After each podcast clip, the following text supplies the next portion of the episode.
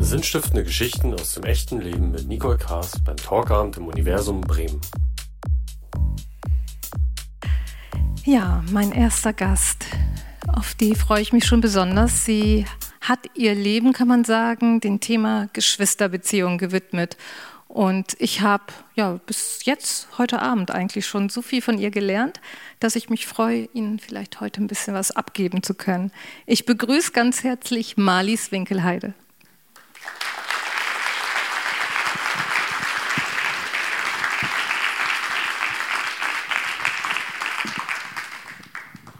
Frau Winkelheide, 40, im letzten Jahr hatten Sie 40-jähriges Jubiläum Ihrer, ja, ich habe es ja ebenfalls schon so ausgedrückt, ich, ich sage es einfach mal, Berufung hinsichtlich Geschwister zu begleiten und zu stärken, ähm, aber auch Eltern, Lehrer, Fachkräfte auszubilden, zu beraten.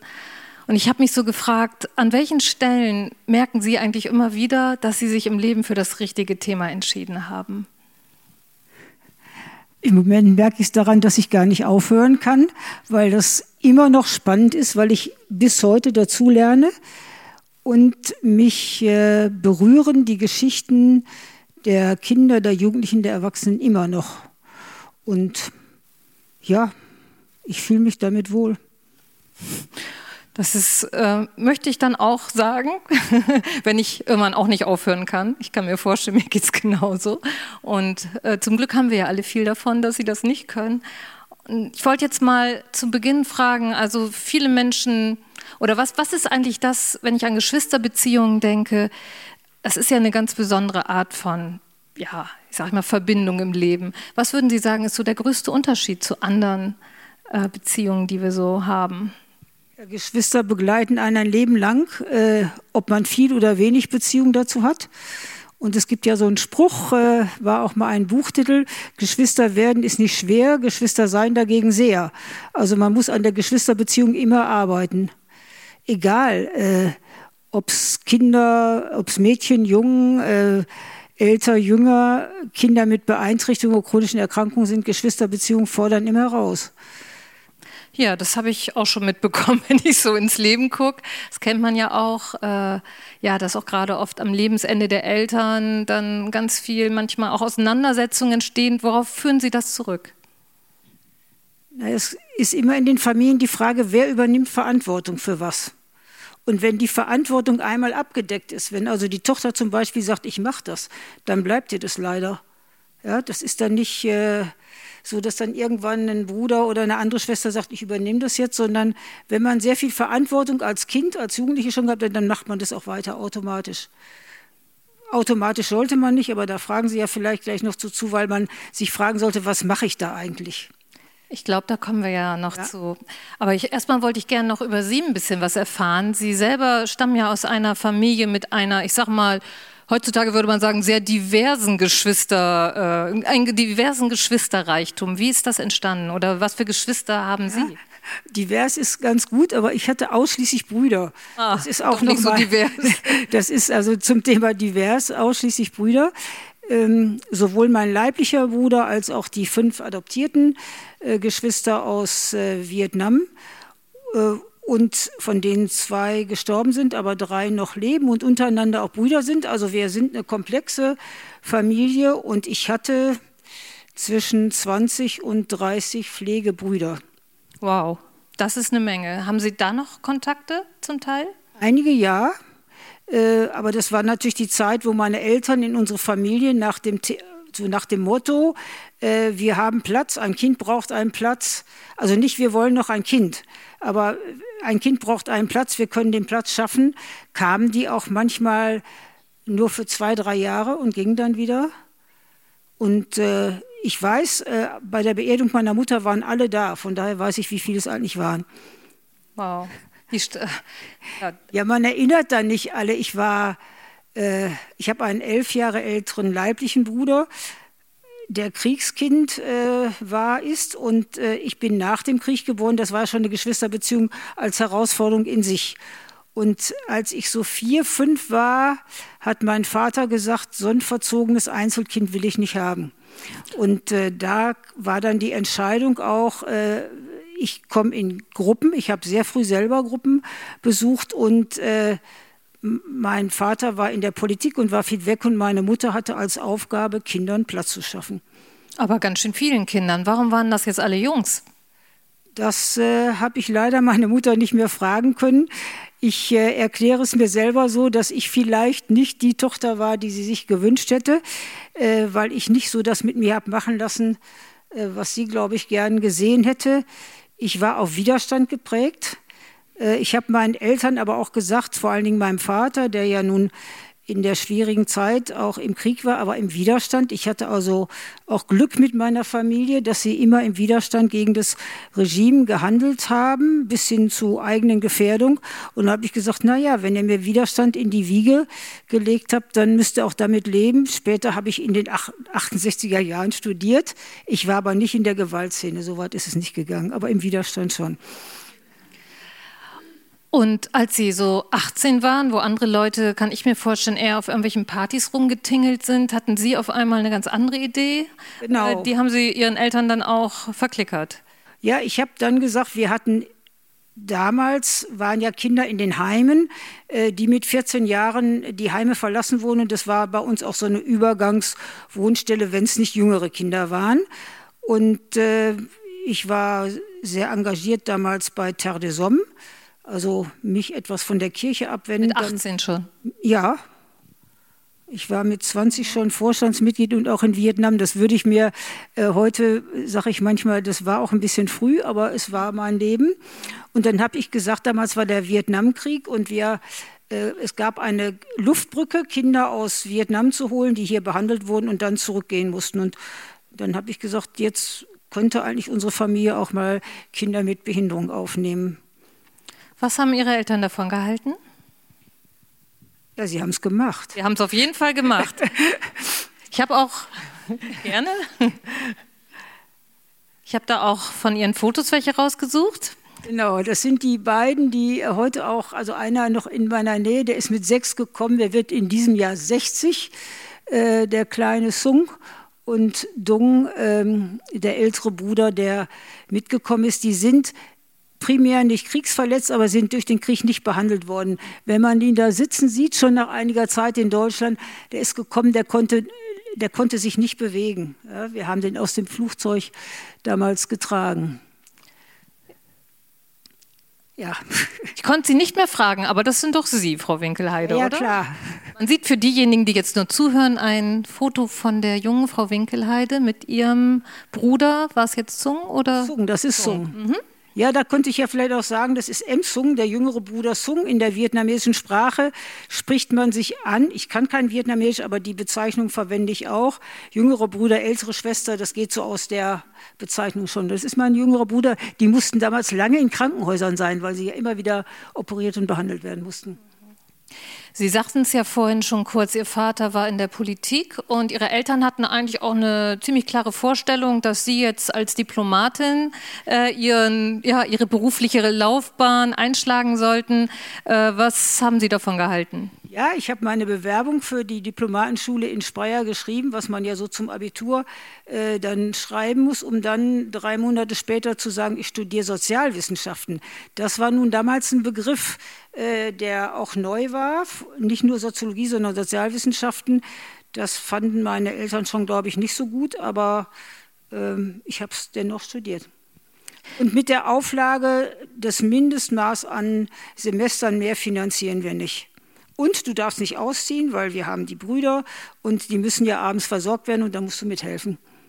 Also ganz schön heftige Rahmenbedingungen. Aber Sie haben es gemacht. Naja, heftig. Äh, also ich muss sagen, heute bewundere ich meine Mutter im, im Nachhinein noch sehr, weil sie hat mich zwei, damals gab es ja noch keine Handys, ich weiß auch gar nicht, wie sie es gemacht hat, aber sie, sie hat mich zweimal aus dem Studium geholt und gesagt, heute musst du nach Hause kommen, weil ich werde mit den Jungen nicht fertig. Ja, ich hatte auch zwei Napalm-Verletzte, Brüder, die dann ihren äh, Erkrankungen erlegen sind, aber wenn die da operiert waren und sich bewegt haben, dann ging das nicht. Und wenn sie damit nicht klarkamen, dann musste ich äh, kommen. Und ich finde, äh, wenn, man, wenn man A sagt, dann muss man auch B leben. Ne? Ja, das finden Sie. Ich weiß nicht, ob das alle Menschen so dann auch machen. Von daher finde ich das schon besonders.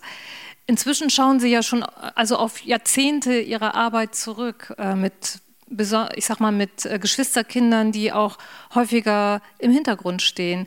Was ist für Sie so der Kern oder das Wichtigste eigentlich dabei in Ihrer Arbeit geblieben? Also gegründet ist die Arbeit auf Initiative von Eltern, das will ich immer wieder sagen. Eltern haben gesagt, äh, wir haben Seminare gemacht für Familien, laden Sie die Geschwister ein, die reden noch ganz anders, wenn wir nicht dabei sind. Und mir geht es von damals bis heute, ich will übrigens irgendwann aufhören, wenn dann die Mitarbeiterinnen die Bedingungen haben, um einzusteigen. Ähm, wenn die Kinder brauchen einen geschützten Raum, wo sie mit anderen sprechen können, wo sie sich anders, wo sie nicht Rücksicht nehmen müssen auf, auf die Eltern, sondern wo sie einfach alles aussprechen können. Und das war und ist unser Anliegen. Und diese Räume schaffen Sie auch nach wie vor? Ja, also wir haben ja nun einen festen Ort geschaffen äh, vor 13 Jahren in, in Lienthal-Worphausen, inzwischen mit vier Räumen und gut gefüllt und mit, nicht nur mit Büchern, auch mit Spielen. Und bis heute habe ich eigentlich mehr Anfragen, als ich noch schaffen kann. Eine, die auch eine Teilnehmerin ihrer Geschwisterbücherei ist oder war, das weiß ich jetzt gar nicht, eine junge Autorin und wird jetzt mit ihren ganz eigenen Worten mal beschreiben, was es eigentlich macht, wenn man so einen eigenen Raum bekommt. Ich begrüße Beke Büssen.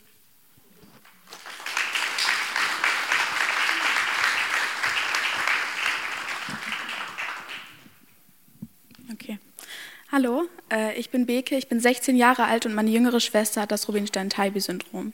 Sie hat einen angeborenen Herzfehler kombiniert mit einer geistigen Behinderung. Aus diesem Grund bin ich zu Malis gekommen. Meine Eltern haben mich äh, zur Beratung angemeldet und seit zehn Jahren gehe ich immer wieder dorthin. Nach kurzer Zeit bin ich auch in die Geschwistergruppe gegangen. Diese Gruppen finden seit langer Zeit in der Janusz Korczak Geschwisterbücherei statt. Dort habe ich mich sehr gesehen und verstanden gefühlt. Die Geschwisterbücherei, in der immer auch Malis ist, das ist ein Ort, an dem ich mich aufgehoben fühle. Ein Ort, an dem ich mich ausdrücken kann, ohne dass meine Worte noch einen anderen Sinn gesehen wird. Das machen andere oft. Ein Ort, an dem genau das bei den Menschen ankommt, was ich ausdrücken möchte. Mit einem Geschwisterkind mit Behinderung steht man quasi im Hintergrund. Meine Schwester braucht und bekommt mehr Aufmerksamkeit als ich. Und ich, aber auch meine Eltern haben gelernt, damit besser umgehen zu können. Denn es ist anstrengend, sich immer selbst eine Stimme verleihen zu müssen und immer für sich selbst aufstehen zu müssen. Andere Menschen sehen dich oft nicht. Andere denken nicht an dich, wenn der Fokus auf deinem Geschwisterkind liegt. Die Geschwistergruppe hat mir gezeigt, dass ich nicht alleine bin. Nicht alleine mit meinen Gedanken und Gefühlen. Dass ich gesehen und verstanden werde. Und dass die Gedanken, die ich über meine Schwester, meine Familie manchmal habe, nicht schlimm sind. Im Gegenteil, sie sind völlig in Ordnung. Und ich muss mich nicht schlecht fühlen, wenn ich mir manchmal wünsche, meine Schwester wäre etwas unkomplizierter. Die Gedanken verändern nichts daran, dass mir meine Schwester wichtig ist und dass ich sie so, so, so lieb habe, wie sie ist. Dankeschön.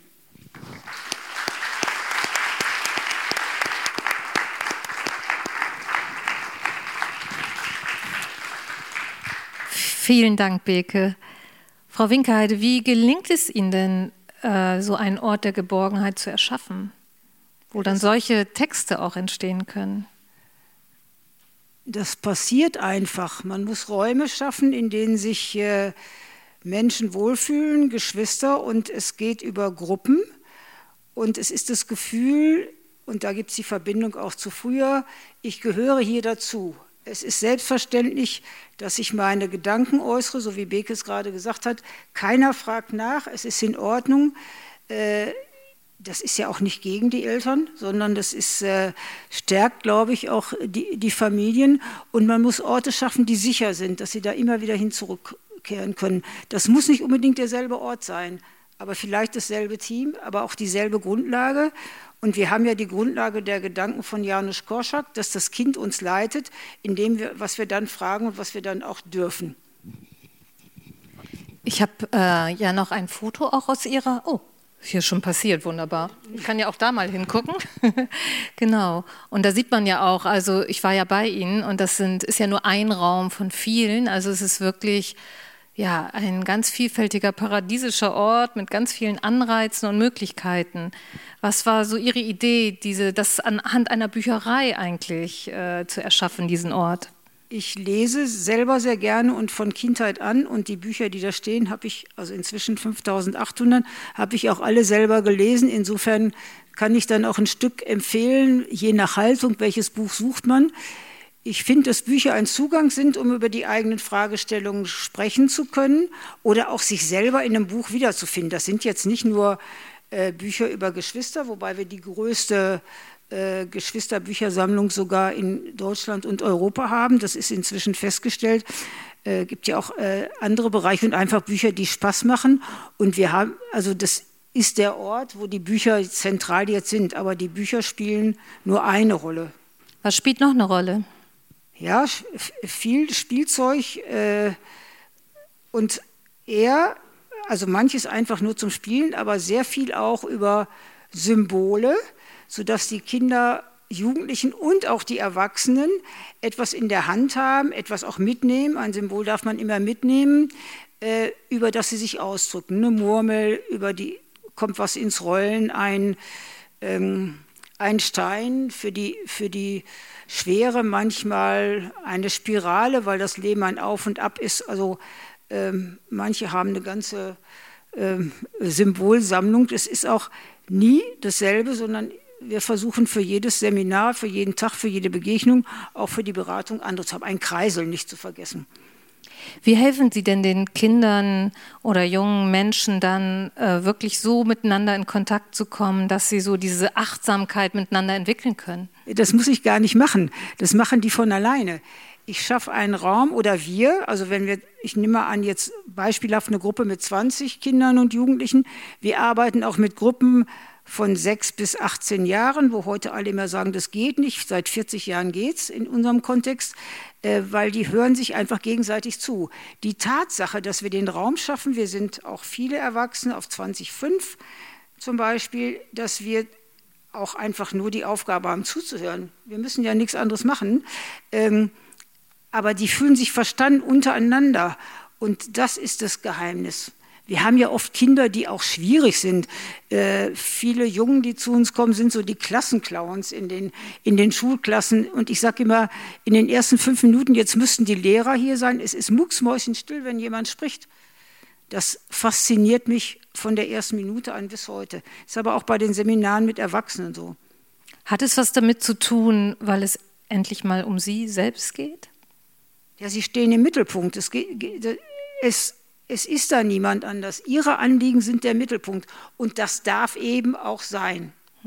Also das ist die Erlaubnis, ich darf das und nicht, äh, ich muss mir die nehmen. Es gibt ja auch Gruppen für Kinder mit Behinderungen und Erkrankungen, es gibt Gruppen für Eltern und warum nicht für Geschwister? Und da es Kinder zu Anfang waren, braucht es ja eben Erwachsene, die das organisieren. Welche Rolle spielt denn das Schreiben in der Geschwisterbücherei? Wir haben ja schon einen wunderbaren Text gehört. Aber was, was ist so die Idee hinter dem Schreiben? Ah, das Schreiben bleibt einfach, wenn Sie, wenn Sie Geschichten schreiben, äh, die bleiben Ihnen. Und wenn wir immer wieder mal Geschichten schreiben, dann erkennen Sie Ihre eigene Entwicklung. Und Schreiben ist zum Beispiel eine der Methoden, äh, auch von, von Korschak gewesen. Wir geben ja auch eine eigene Zeitschrift raus. Sie, sie machen sich damit auch bekannt und äh, zum Schreiben muss man sagen, es ist immer ein Angebot, man muss nicht. Man muss auch nicht selber schreiben, man kann die, man kann die Geschichten jemandem diktieren, äh, weil man jetzt nicht schreiben will oder auch dazu keine Lust hat, aber das lieber erzählen will, dann, dann verschriftlicht das jemand anders und ich muss sie nicht vorlesen, aber ich darf das. Ich muss sie auch nicht selber vorlesen, ich darf sie vorlesen lassen. Also es ist, es ist freiwillig, aber es machen dann alle. Eine, die uns angeboten hat, auch noch was vorzulesen, ist Tabea Scho Schowalter. Ne? Schowalter und ja, ich freue mich, wenn sie uns ihren Text ja, vorlesen wird. Gerne Applaus.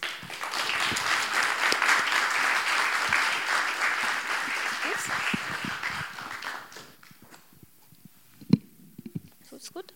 Passt? Ich glaube. Hallo, ich bin Tabea und zwölf Jahre alt. Mein Bruder Yannick ist zwei Jahre jünger als ich. Als er ein Baby war, habe ich, habe ich nicht gewusst, dass er behindert ist. Meine Eltern haben es erst erfahren, als er zwei, Jahr, zwei Jahre alt war. Als ich mit sechs Jahren in die Beratung in die Geschwisterbücherei kam, konnte ich mit Janniks Verhalten nichts anfangen. Ich hatte das Gefühl, er interessierte sich überhaupt nicht für mich. Er blieb nicht sitzen, wenn ich mit ihm spielen wollte. Alles, was ich ihm gegeben habe, schmiss er weg. Ich hatte einen kleinen Bruder, der mich nicht wollte.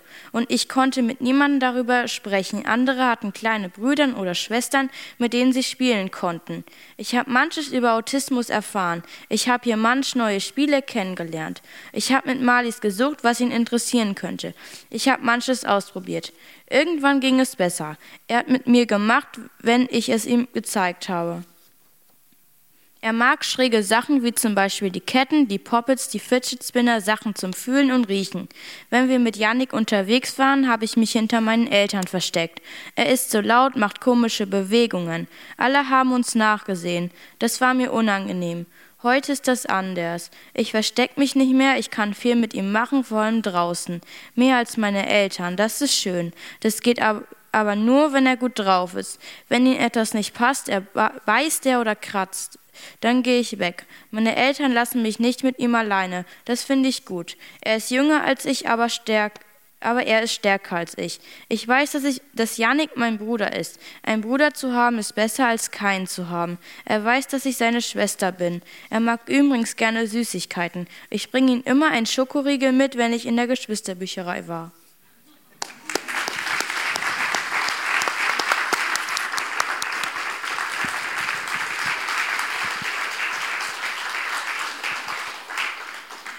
Vielen Dank, Tabea wirklich ein wundervoller Text. Wenn ich so diesen Texten so zuhöre, dann denke ich, mit wie vielen Gefühlen unter Umständen man als Geschwisterkind oder als Kind oder vielleicht sogar als Mensch man auch so ganz alleine sein kann und die vielleicht gar nicht so benennen kann. Wie unterstützen Sie bei diesem ja, Gefühle kennenlernen und ausdrücken? Ja, das äh, geht eben auch über, über die Materialien, auch über Bücher, aber über Dinge, die man eben auch fühlen kann. Und es geht über, über, das, über die Gruppe und die Gemeinsamkeit, äh, die, sie, die sie da empfinden. Und nochmal, wer wird einen solchen Text in einer Schulklasse verstehen? Das ist ja oft so, dass sie in den, in den Schulklassen isoliert sind, weil sie sagen, wir können über unsere Gefühle nicht sprechen. Da ist ja auch, wer, wer sagt, ich habe einen, Bruder zu haben, ist besser als keinen zu haben. Ne? Also jeder hat, glaube ich, mal einen Bruder äh, auf den Mond gewünscht oder, oder auch die, also mein Bruder hat mich sicher ein paar Mal auch auf den Mond gewünscht, weil ich auch die störende kleine Schwester war. Das ist ja, das ist ja normal, aber in dem Moment, wo man einen, einen Bruder, eine Schwester mit einer Beeinträchtigung war, fühlt man sich dabei schlecht, wenn man sowas denkt. Und das kann man in einer Geschwistergruppe ähm, ausdrücken. Beck hat es ja vorhin gesagt, manchmal wünsche ich mir, sie wäre etwas unkomplizierter, aber ich habe sie lieb. Und das ist, äh, ich sage immer, das ist das Geheimnis der Gruppen, aber man muss ihnen auch die Möglichkeit geben, das ausdrücken zu können, mit Symbolen, mit, aber mit, mit anderen, die ihnen zuhören. Sie haben ja die Gefühle. Das ist übrigens äh, das Bild vom Mehrgenerationenseminar. Neun bis 62-Jährige waren da zusammen. Genau, das, das ist hier gerade an die Wand geworfen oder an den Bildschirm. Und da sind, ja, was war das für ein Treffen, Frau Winkelheide? Ja, wir waren ja am 5.11. im letzten Jahr auch in diesem Raum ähm, mit Rückblick auf 40 Jahren und haben da äh, mit einer Hörfunkjournalistin, äh, die leider heute Abend verhindert ist, ähm, Geschwisterstimmen aufgenommen, also Aussagen von Geschwistern, äh, die ganz wichtig sind. Und ähm, das haben wir hier gemeinsam gehört. Und es sind 15 der Geschwister, die dabei mitgemacht haben von 20, die wollten sich noch mal treffen, um jetzt entstehen so hehre Ideen wie eine Hörfunkgeschichte oder, oder Podcast. Daran wird jetzt gearbeitet. Siehe da, es ging ein ganzes Wochenende zusammen. Kommen denn auch häufiger mal äh, erwachsene Geschwister noch zu Ihnen? Was? Kommen häufiger auch mal erwachsene Geschwister ja, zu Ihnen? Aber ja, da, es gibt ein bis zweimal im Jahr ein Seminar für Erwachsenengeschwister. In die Beratung kommen viele Erwachsenengeschwister, weil sie ja oft sagen, oh, früher hätten wir das brauchen können, das hat es noch nicht gegeben. Oder unsere Eltern haben uns das nicht ermöglicht oder so viele Angebote gab es auch nicht. Jetzt gibt es viele, aber auch sehr viele unterschiedliche. Man muss genau prüfen, in welches Angebot äh, gebe ich mein Kind. Und äh, erwachsen sind die, die am meisten Anfragen auch per, per Mail und, und Beratung wollen.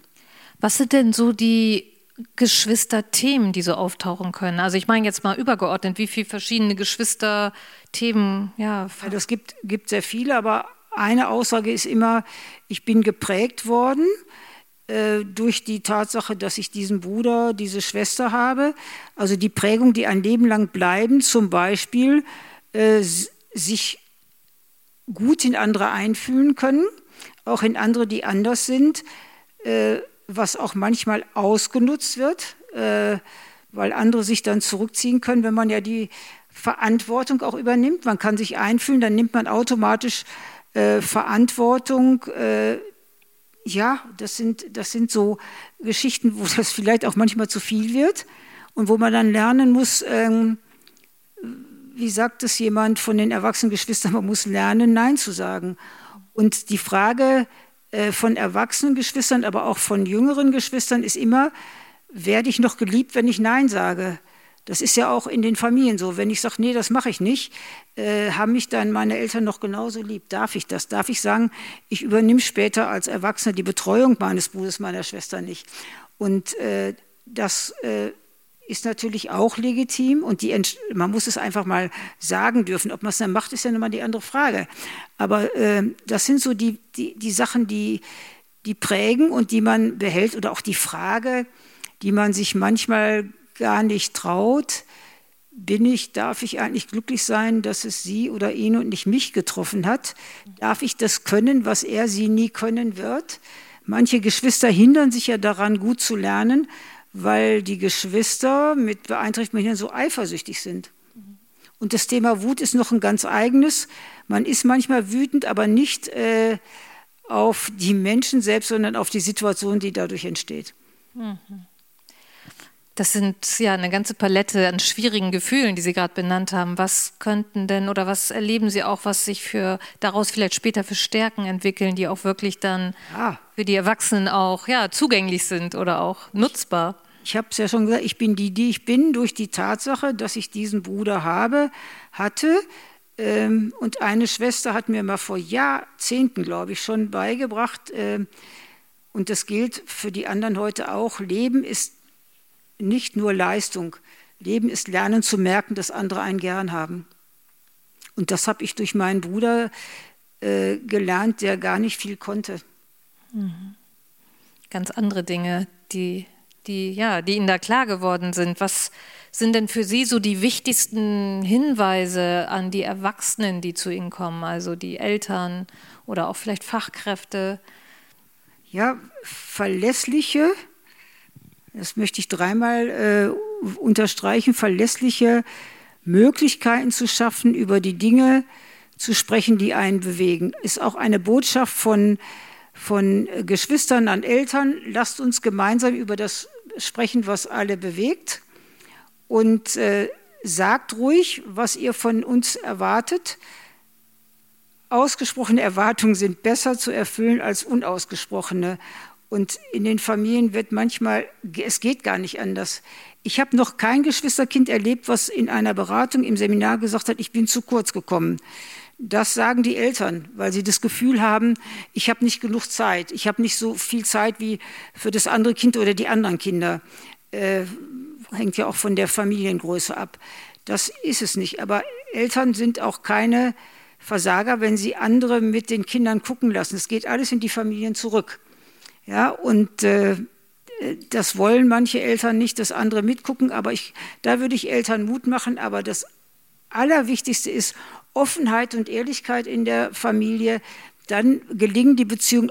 Und dazu gehört auch, dass Eltern sagen, ich kann manchmal auch nicht mehr. Oder es tut mir auch weh. Also Ihr Angebot der Geschwisterbücherei ist wirklich ein ganz besonderes. Man muss ja auch mal dazu sagen, alle, die kommen, werden ganz kostenlos bei Ihnen beraten. Ja. Wie schaffen Sie das? Ja, durch ehrenamtliches Engagement, das ist das eine. Wenn wir Gruppen haben, werden wir schon äh, auf Honorarbasis bezahlt, aber äh, jeder kann kommen, der das braucht und äh, das ist das äh, Wichtigste. Ich habe einen Anspruch darauf, auch jetzt was für, für mich zu bekommen und wir bekommen ja auch Spenden, wo wir dann das Material, was wir kaufen, auch darüber finanzieren können. Mhm. Ja, ist, wenn man manchmal so guckt, denkt man so, das klassische Familienmodell wird immer weniger. Dafür gibt es immer mehr, ja, ganz verschiedene kreative Formen, wie man auch Familie sein kann. Welche Rolle spielt das bei Ihnen in der Beratung? Oh, eine große. Äh, also jetzt, also ich bin neulich gefragt worden, wie sich denn Themen entwickelt hatten. Wir hatten früher ähm, die Fragen der, also ein Elternfamilien gab es immer, aber der gleichgeschlechtlichen Paare mit, mit Kindern nicht äh, der Diversität. Und äh, eine große Rolle spielt jetzt, und ich muss das sehr vorsichtig auch in Anwesenheit einer, einiger formulieren jetzt, äh, das ist ja ganz wichtig, der Gentechnik, der Möglichkeiten, äh, Leben zu ermöglichen oder auch, auch nicht. Was macht dieses Thema mit manchen ja, Geschwisterkindern? Ganz viel, weil es ist ja die also eine Frage, die von die nie beantwortet werden kann, wenn zum Beispiel ein, ein zweites Kind unterwegs ist und in der Zeit wird festgestellt, dass das erste behindert ist, äh, ist so eine Lebensfrage, die nie eine Antwort findet. Äh, wäre ich eigentlich geboren, äh, wenn meine Eltern das schon gewusst hätten? Das können ja auch weder die Eltern noch das kann keiner beantworten und deshalb ist es ja die Aufgabe der Geschwister, mit Fragen zu leben, die man nicht beantworten kann. Es gibt Fragen, die man äh, beantworten kann, aber auch bei den Jugendlichen und jungen Erwachsenen ist ja immer die Fragestellung, äh, kann ich so ein Kind auch bekommen und wie verhalte ich mich dann und wie verhalte ich mich mit meiner Partnerin? Das nimmt zu. Mhm. Auch Sie haben ja, oder Ihr Familienmodell hat sich, glaube ich, auch über die Jahrzehnte gewandelt und Ihr aktuelles äh, Familienmodell ist ja auch, ich sag mal, bunt. Und Sie wissen gleich, was ich meine, wenn wir das Foto sehen. Mögen Sie zu Ihrer Familie etwas sagen? Ja gut, das ist jetzt sozusagen die Familie, die dann irgendwann gesagt hat, als meine Eltern nicht mehr lebten, jetzt haben wir dich adoptiert. Ja, das sind halt äh, meine drei Brüder mit ihren also zwei mit ihren Partnerinnen und äh, Brüder, die wir vorhin auch in den Fotos kleinen, gesehen haben. die wir vorhin gesehen haben. Äh, der kleine, kleine vorne ist der im Rollstuhl. Und ich habe auch die Schwestern meiner Brüder. Also wir sind da ein bisschen kompliziert, die nicht in unserer Familie gelebt haben, aber auch dazugehören. Und der Patriarch, wie wir sehen, ist der Papa. Äh, er lebt jetzt äh, äh nicht mehr und äh, da habe ich auch noch dazu gelernt, wie man sich in einer anderen Kultur dann verhalten muss. Ich kann in der deutschen Kultur sehr gut mich nicht an Regeln halten, wenn ich meine, dass ich das nicht muss. In der vietnamesischen Familie ordne ich mich anders ein, weil ich nie genau weiß, äh, wann verletze ich so tief, dass man das nicht wieder einholen kann. Ich spreche kein Vietnamesisch, aber ich verstehe viel. Mhm. Äh, in Vietnam hat man auch eine ganz eigene Art, äh, die Namen, also in, also dass die Beziehungen in Namen ausgedrückt ja, werden. Also Chima liest es, ich bin die große Schwester meiner kleinen Brüder, also ich sage M Jung, M Sung, M Din. Ähm, ich lasse jetzt mal die Schwestern außen vor, das ist noch ein bisschen komplizierter. Äh, Sung hat den Namen Liebe fürs Land. Dung, also die Namen haben auch Bedeutung. Dung äh, ist nützlich fürs Land. Der hat auch die Aufgabe, die Familie zusammenzuhalten. Ähm, mein Name, also ich habe auch einen vietnamesischen Namen, der heißt Mai Lan, das ist Orchidee. Und meinen leiblichen Bruder, der nicht mehr bei uns zu Hause äh, lebte, als die ähm, Brüder kamen, dem haben sie jetzt nach seinem Tod den Namen gegeben Bin. Das ist also so, sozusagen Frieden, Ruhe in Frieden. Äh, wir versöhnen uns jetzt mit dir. Das war immer eine spannungsreiche Beziehung, aber das ist jetzt auch sozusagen eingemeindet, einverleibt. Frau Winkelheide, das, was Sie erschaffen haben und äh, auch ja, vermitteln, auch wenn es jetzt hier nur in der kurzen Zeit gar nicht so viel reinpasst, beeindruckt mich wirklich zutiefst. Was ist für Sie jetzt vielleicht noch heute Abend ganz wichtig zu sagen? Was möchten Sie noch ja, also übermitteln? Ich würde, und ich hoffe, dass ich das noch äh, lange kann, ähm, darum kämpfen, dass sichere Räume geschaffen werden, in die Geschwister immer wieder zurückkommen und dass sich zurückkommen können und dass sich ähm, Menschen äh, bereit erklären. Ich habe ein ganz tolles Team von zwölf Leuten, die, die bereit sind, äh, sich den Anliegen der Geschwister äh, zu widmen. Und ich glaube, das kann ich auch sagen, einige sind hier anwesend, wir wachsen alle mit dem, was wir von den Geschwistern lernen. Wir sind nicht die Gebenden, wir sind, wir sind diejenigen, die auch ganz viel bekommen. Ein schönes, ja, ein schöner Satz zum Ende. Und trotzdem möchte ich noch wissen, was wünschen Sie sich für sich persönlich für die Zukunft? Ja, dass das erkannt wird, äh, dass Geschwister, also Räume brauchen, und dass sie nicht dafür pathologisiert werden müssen, damit Krankenkassen zahlen. Ich glaube nicht, dass ein Geschwisterkind eine Therapie braucht, weil weil es einen, einen anderen, eine andere Schwester, einen, einen Bruder hat und dass äh, daran geglaubt wird, dass Stärken von Kindern und Jugendlichen und Erwachsenen äh, entwickelt werden können, indem sie sich gegenseitig stützen.